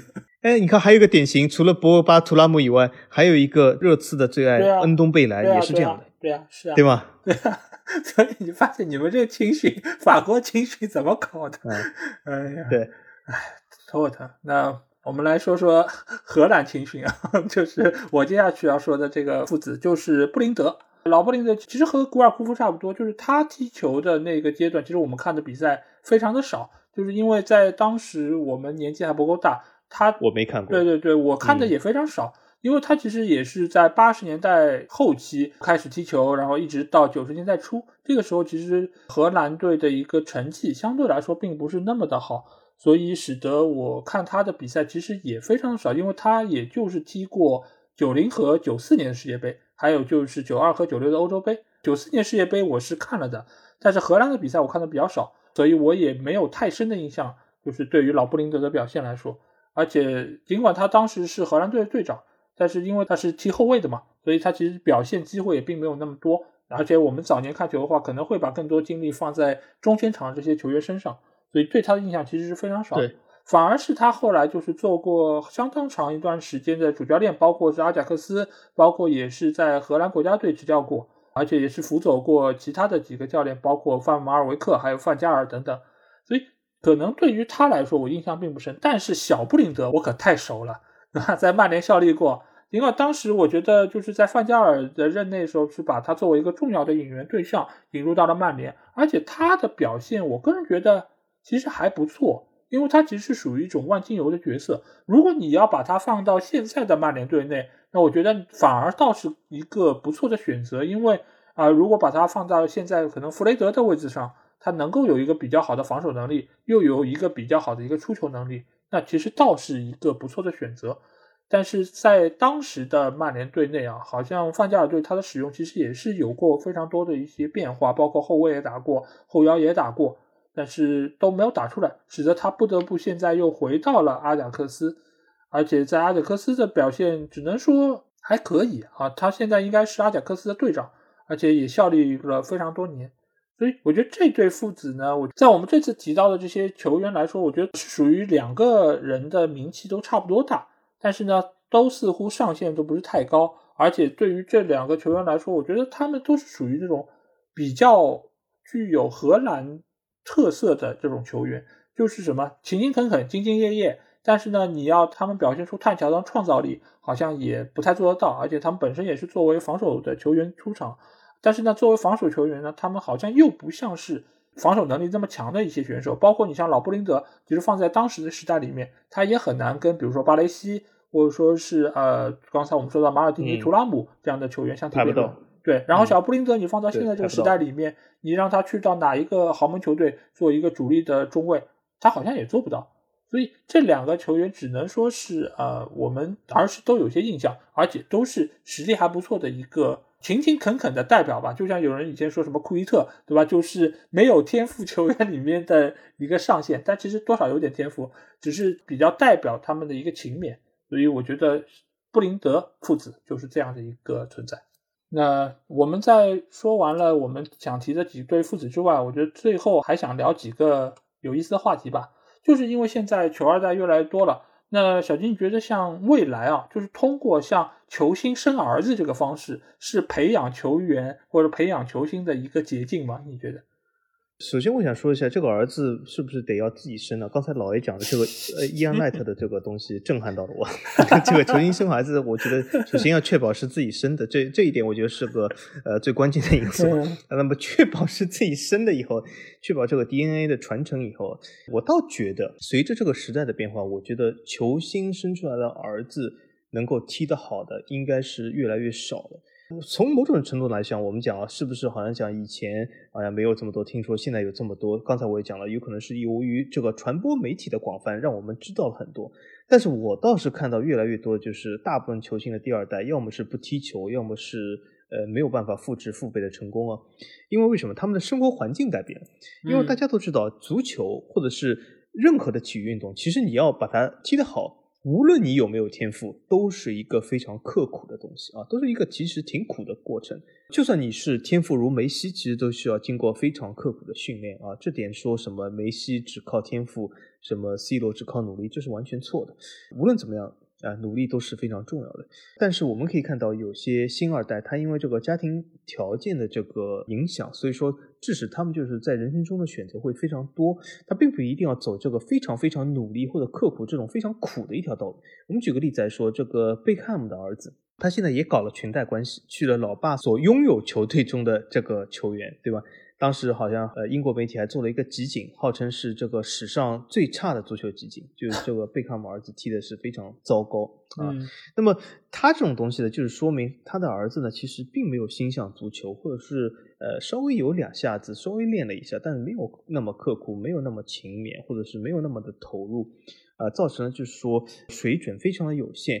那么从另外一种角度来说呢，也是大部分其实球员他们的好。儿子或者他们的呃下一代其实都没有怎么样踢球，无论是儿子也好，女呃女儿也好，对吧？女足或者男足，因为我们你看，我们通过这个短短一个小时多的节目，就可以罗列出基本现在社会中比较有名的那些父子，就代表什么？代表了大部分球员的这个儿子辈或者是下一代都没有怎么踢或者踢出来，所以我总体来说是不太看好的。而且由于这个时代这个各种各样的诱惑或者是社会中的选择呃越来越多，我是。应该说是越来越不看好。我觉得今后这样能够踢出来，或者是超过父辈的儿子，我觉得是真的是啊屈指可数啊。我觉得显然这不是一个特别好的方式，因为你要他们能够踢出来成为一个我们知道的球员，其实是比较容易的。因为你只要是这个球员的儿子，你基本上都会被。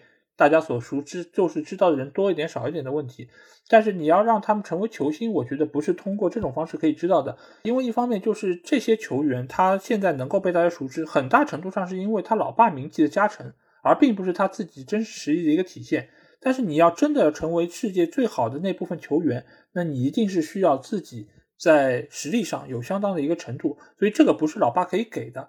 而很多时候，其实就是，比如说你像其他内容，我把自己的儿子放到了皇马青训，那他时常会去关心一下我儿子踢怎么样啊？那人家都会说啊还可以，对吧？就大家都会给一个场面话嘛，就可以，对，就既然你都放这儿了，那我肯定都还可以，对吧？他也不会把百分之百的实情告诉你啊，当然他也会给他一定的出场机会，但是真的到比如说你放到金钱面前，比如说哪个俱乐部我要砸多少钱去签你这个儿子了。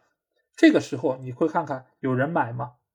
那就没有人买。很多时候可能还要什么免签走人，到那里我可以给你一个可能主力半主力的位置，你来打一打，那你就过来吧，对吧？工资其实也不重要，因为老爸这么有钱，他也不会在工资这方面有过多的一个要求，否则的话他可能就无球可踢了。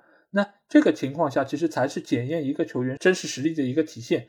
所以我觉得对于球二代来说，在这方面其实他们从一开始就是有一定的偏差。他们并没有办法像一般人的这些球员能够这么早的就认清自己所处的一个环境。当然，球二代还有一个点就是他父亲已经非常成功，他有更多的路可以选择。就像贝克汉姆的儿子，他完全可以不用踢球，他完全可以去好莱坞，对吧？他甚至于可以今天和和这个女星一起吃饭，那明天和另外一个女星一起出席什么活动，他完全可以走维多利亚那条路嘛？他没有必要再去走贝克汉姆这条路。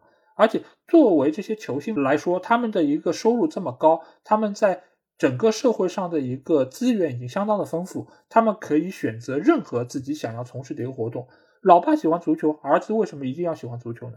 儿子有可能喜欢电竞，儿子有可能喜欢赛车，这些老爸的金钱都可以给他们提供这方面的条件，所以他们拥有更多选择之后，也就没有人，或者说是不会有那么多人来参与到足球这个运动中。所以我们现在可以提到，比如说小杰萨也好，或者说是马尔蒂尼的儿子可以进球，我觉得相当大一个原因就是在于这样的球员还是太少了。所以他们能够进一个球，我们都无比欣喜，更不要说是他们能够打出身价，成为世界超巨，那我觉得真的是太某种程度上已经是有点奢望了吧。所以我并不是太看好未来他们能够有一个很好的发展，我觉得可能会是一个比较一般的球员。但是要成为球星，我觉得是不太可能的。刚才小鸡也提到了古尔库夫父子啊，因为其实我们也发现有很多的就是啊，老爸做教练，然后儿子在他们队内效力。尽管古尔库夫他们没有这么做，但其实有些球员他们是这么来操作的。那小金，你觉得如果是这样的一个情况，就是老爸做教练，儿子在下面踢球，你觉得这个是好事儿还是坏事儿？我觉得这肯定是一件坏事啊，因为我们回想一下啊，你可以举出多少对老爸做教练，儿子做球员是成功的？在我印象中，除了马尔蒂尼以外，没有任何一对，嗯，呃，都是失败的，或者说都是不怎么样的。这说明什么？这一说明这不是一个普遍现象，不是为大众所接受的现象，所以是会引起争议的现象。二是说明这个现象本身它成功就鲜有案例。呃，为什么？因为除了马尔蒂尼以外，我至少想不到有什么是老爸做教练，儿子做球员是相当成功的。没有。刚才我们讲的波切蒂诺也好，齐达内也好，呃，都是失败告终的。不能说失败吧，都是儿子，就是基本就是打酱油啊，或者是贝克汉姆父子，对吧？都是那种混时间的。所以说，我觉得这本身是件非常弊大于利的事。关键的这些原因呢，之前也有一些阐述，对吧？就是各种各样的东西。首先，你这样做会让一些球队中的其他人不舒服。因为你就算完全没有裙带关系，就像我刚才说的，但是你很难在实力接近的时候说服别人，甚至对儿子本身来说都是不公的。因为为什么？有的时候老爸做主教练的时候，或许为了绝对的公平，故意在呃两个选择之中选择一个不是自己儿子的人，给他一个机会，为了证明自己是公平的，对吧？这所以说从儿子本身来说，都未必是一件公平的事。所以我觉得这个现象不是一个好现象。对，因为这个情况，我觉得就是你如果说要选一个人，你不管是选儿子也好，还是选另外那个竞争者，其实都都是对于整个球队一个不公平。因为你有时候你是为了让自己的儿子能够有更多的一个锻炼机会，而有的时候呢，你是为了避嫌，对吧？这个时候其实你当一个事物你做出选择，已经不是从哪一个对于球队更好来做出选择的话，那其实已经是出现了某种程度的一些问题。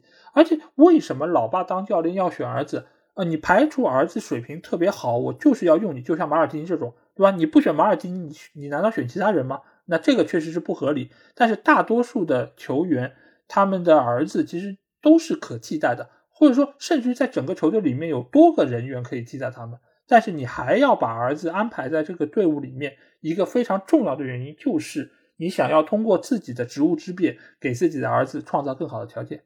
那这个其实已经有点以权谋私了。你作为主教练来说，你不应该是这么做的，而且你这么做对于其他球员的一个伤害其实是更加大的。所以我并不是太看好老爸做主教练，儿子在下面效力啊。而且你们就是可以设身处地想一想，我不知道有没有听众，你们的父母是做老师的。以前你父母在你的课堂上上课，然后你是他的学生，你这个承受的压力和回到家里还要做学生的这么一个感受，是不是 特别的印象深刻啊？本身我觉得作为球员来说，这种感受应该也不会特别好吧？因为你你好不容易从训练场下来，回到家里，老爸还要跟你讲战术，还要给你就是有更多的一些提点，那我觉得整个嗯生活啊，应该会处在一个梦魇之中吧。所以我觉得这个也不是一个特别好的事情，应该是弊端要比好处更大。我觉得这不是一个很好的现象。好，今天这期节目啊，因为我们其实也怎么讲，聊的比较散，因为关于父子的话题，包括他们所处的这个环境，其实也很多，而且我们也纵观了过去几十年啊，这些老球员，包括还有中生代球员，还有现在年轻球员，他们所处这个环境，还有他们的一个面对的事物，其实在这么多年来也发生了非常大的一个变化。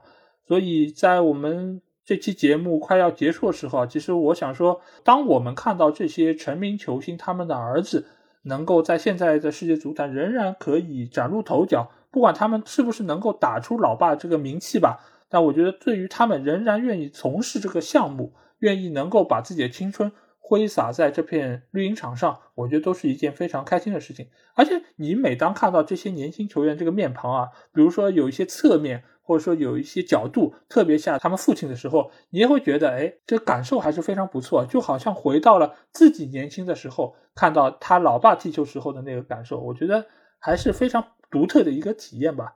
但是对我个人来说，我觉得可能踢球踢得好不好，可能更加重要一点。嗯，这里呢，其实老爷讲这个现象还蛮有意思的。但是我个人觉得，好多对父子他们其实讲了没有那么的像，但是有两对父子。让我想起了儿时的回忆，当然也有可能是因为他们的爸的比赛我看的比较多，因为有的时候他爸的比赛我从来没看过，所以我不能说他们长得很像，因为我从来没见过他的爸。呃，有两对父子我感同身受，就是一个是克鲁维特父子，我觉得这两个人长得蛮像的。对啊，虽然身高有很大的差距，但长得蛮像的。有的时候我甚至是一度怀疑是不是就是老克鲁维特来了，真的是。还有一个就是耶萨父子，我觉得长得还是蛮。啊，神似的，嗯嗯啊，这次欧洲杯上，对吧？我觉得也有有点就是老杰萨出坛的，当然老杰萨更瘦一点，好像脸更瘦一点啊，就是肯定是用了这个莎拉娜瘦脸霜，就是这个脸更瘦一点，新杰萨脸更胖一点啊，对吧？这有可能是有点婴儿肥，但是呢，呃，总体来说还是比较像的啊。所以这两对，当然了如果说最最像的，让我都没有办法区分的，这里我要卖个关子，下一期我们会讲有两个人让我这个脸。我从头到尾，只要他们在场上，如果不看号码，我都搞不清谁是谁，真的是太像。好，那既然已经说到这个关子了，那我们这边来做一个预告，就是在这期节目我们说完了父子档之后，下期节目我们会来聊一聊兄弟档，对吧？因为毕竟在世界足坛也有非常多的兄弟组合，其实给我们留下了非常深刻的印象。人家都说嘛，打仗亲兄弟，上阵父子兵，所以我们在聊完了父子兵之后，我们肯定要来聊一聊亲兄弟。看看世界足坛有哪一些兄弟组合，而且这两个兄弟，或者说三个兄弟，甚至于更多的兄弟，他们谁更对得起自己家族的这个名号啊？谁能够打出更好的一个表现？我们到时候都会来和大家分析一下啊。呃，如果你们有什么想要听的球星或者球员，也可以在我们的评论区留言。如果想要和我们直接交流，也可以来加我们群，只要在微信里面搜索“足球无双”就可以找到。期待你们的关注和加入。那今天这期节目就到这里。我们在下一期兄弟党的节目中再见吧。哦，对了，这里顺便最后祝大家国庆快乐，因为在节目上线时候正好是我们的国庆节，也希望你们在国庆假期能有一个好的看球的体验。那今天这期节目就到这里，我们下期节目再见，大家拜拜，祝大家阖家团圆，幸福美满，再见。